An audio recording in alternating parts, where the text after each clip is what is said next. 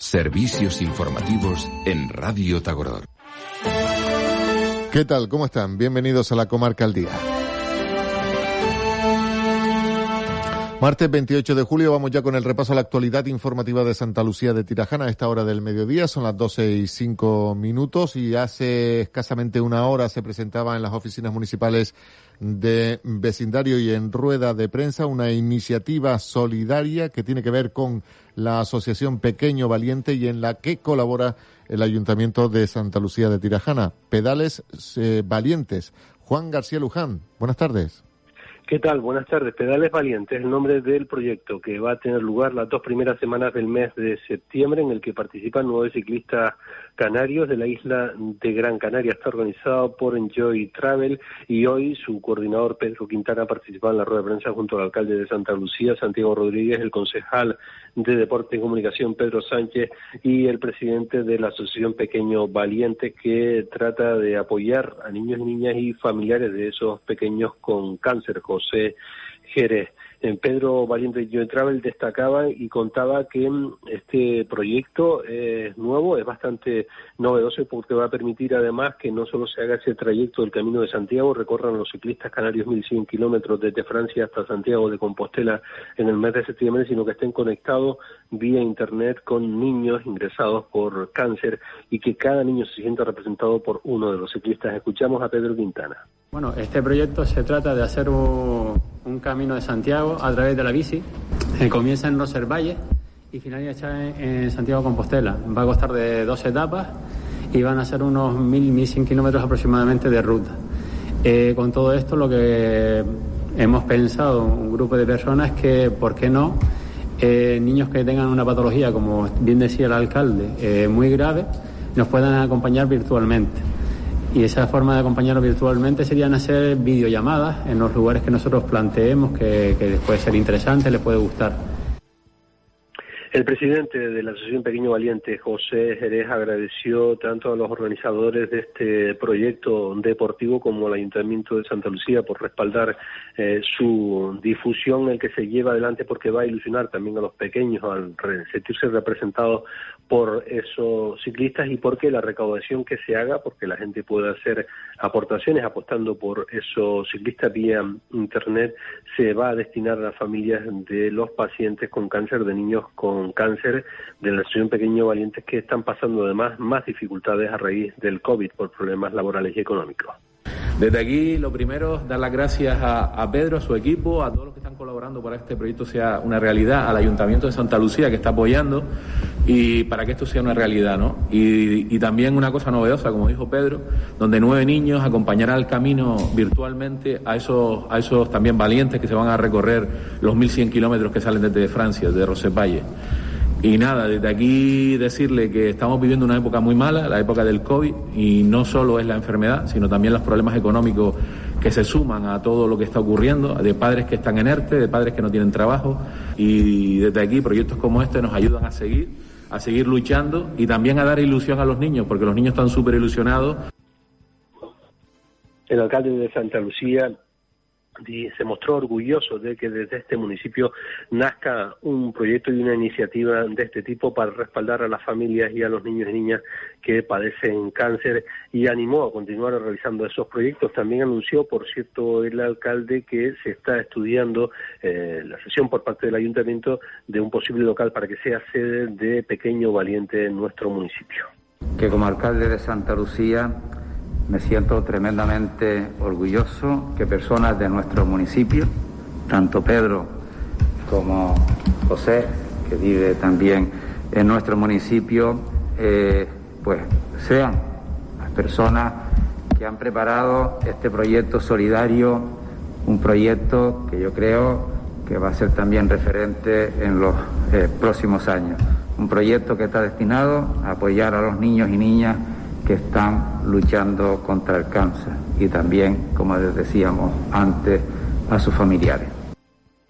El concejal de deportes Pedro Sánchez dijo que desde que le plantearon el proyecto mostró el respaldo del Ayuntamiento de la difusión y divulgación de toda esta marcha y que el consistorio está dispuesto a establecer también otro tipo de apoyos a la asociación Pequeño Valiente. Bueno, todos, todos con ellos, desde luego. Hay que apoyar una iniciativa además eh, preciosa, hermosa por el fondo y por la forma también, ¿no? Así es, y la podemos, la podremos ir contando en septiembre a los oyentes de Radio Tagüero. Lo haremos. Gracias, Juan. Buena tarde. Un abrazo. Buenas tardes. Y seguimos hablando ahora de deporte porque eh, vuelve de nuevo el campeonato de fútbol 7 aficionado y el de fútbol 11 de veteranos en Santa Lucía dos competiciones que tienen 18 y 42 años de historia, ni más ni menos.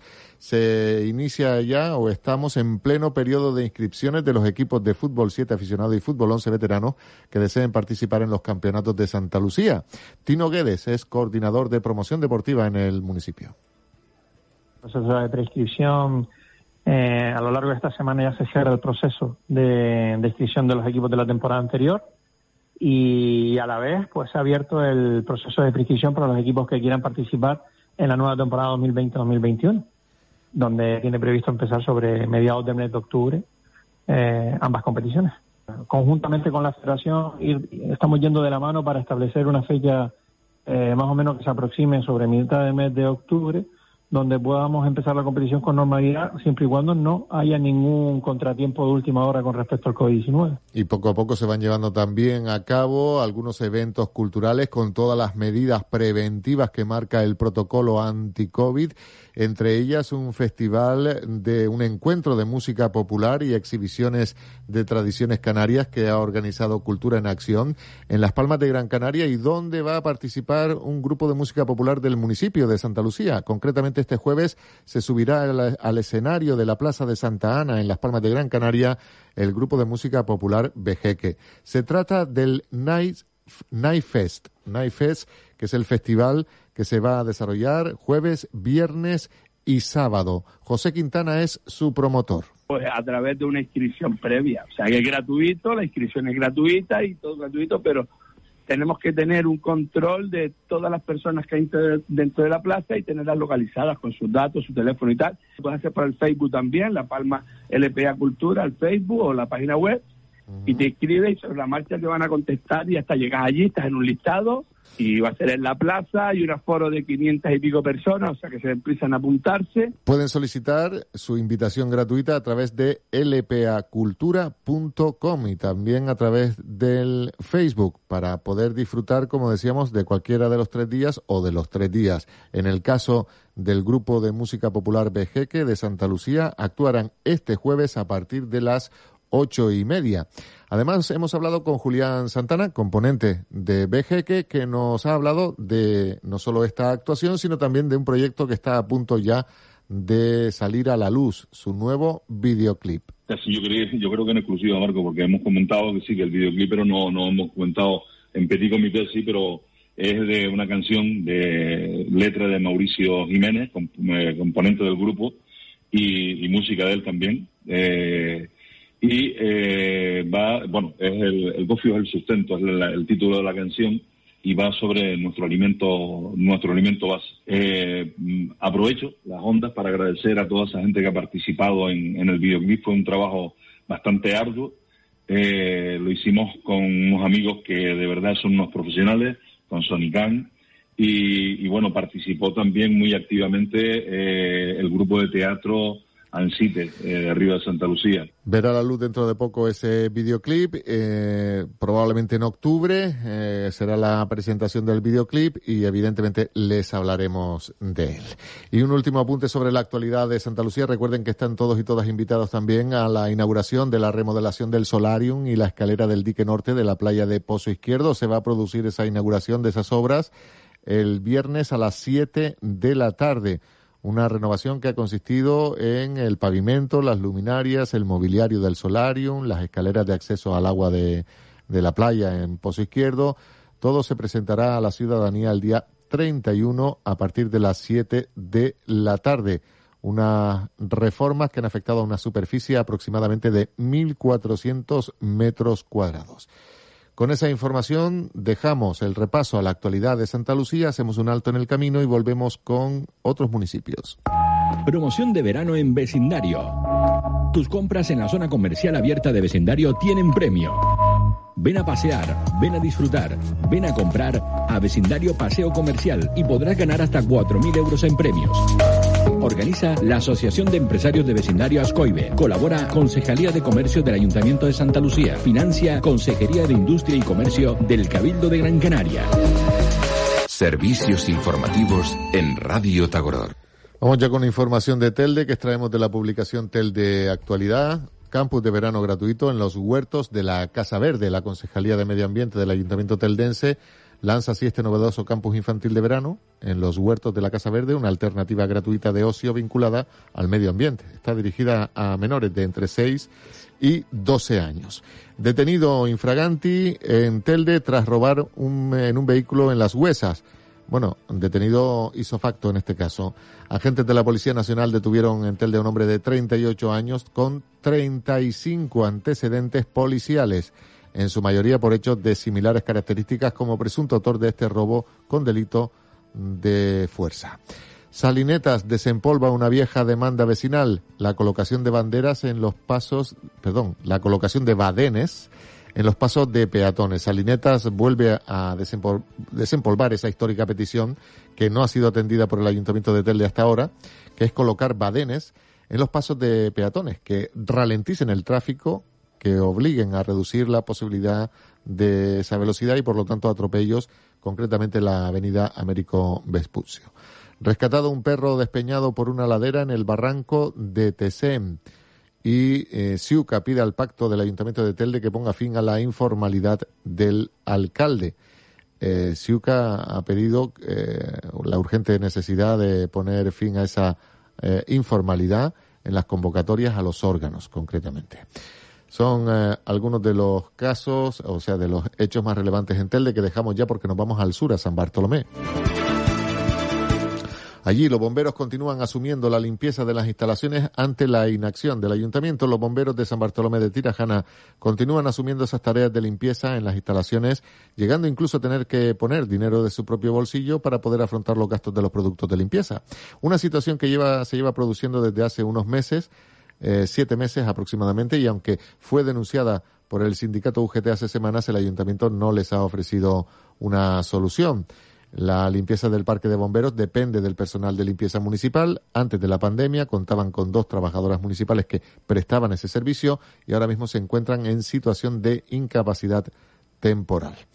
Y también en cuanto a San Bartolomé, eh, lógicamente muy atentos a todas las noticias que llegan de Europa, de los países emisores de turistas después de la decisión del Reino Unido, Alemania parece que excluye a Canarias y Baleares en la recomendación de no viajar a regiones españolas.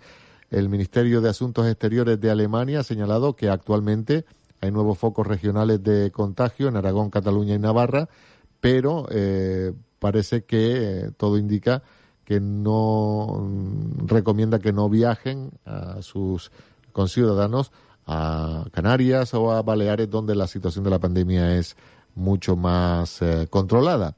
Londres estudia ahora reducir de 14 a 10 días la cuarentena que pondría a los que viajen a España. Reino Unido que recomienda no viajar tampoco a las islas y que hunde la recuperación turística. Dejamos San Bartolomé, nos vamos a Ingenio. Ingenio recibe a una representación de eh, la Orquesta Filarmónica de Gran Canaria en su recorrido por los municipios de la isla. Por otra parte, finaliza la edición virtual del Festival de Folclore de Ingenio con la clausura emitida el pasado sábado. Se pone fin a esta edición número vigésimo quinta del festival. Y por otra parte, el ISI elabora un diagnóstico sobre las percepciones de la juventud ante la violencia de género. El ICI es el Instituto Canario de Igualdad. Además de entrevistas y talleres, se ha lanzado una encuesta a través de redes sociales y WhatsApp a los jóvenes también del municipio de Ingenio.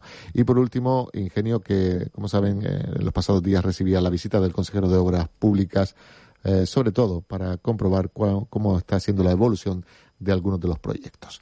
Dejamos Ingenio, nos vamos a Wimes. Agüimes lanza un lote de vinos selectos de Gran Canaria con tres de los mejores caldos de la isla.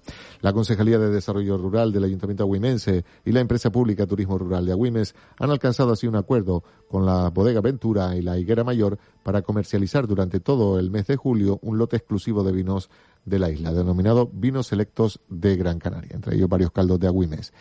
Eh, por otra parte, Chano Sánchez ha sido elegido nuevo presidente de la Asociación La Salle de Agüimes. Y eh, también destacar en el ámbito del deporte que Eduardo Romero firma en Santa Cruz de Tenerife la mejor marca canaria absoluta de la historia en 600 metros, este atleta agüimense. Con esa información llegamos eh, al final de este espacio de la comarca al día. Como siempre, agradeciéndoles la atención que nos prestan. Sigan en nuestra sintonía. Mañana volveremos con toda la información. Les habló Marco Viera. Hasta entonces. Servicios informativos en Radio Tagoror. Radio Tagoror. FM 107.0.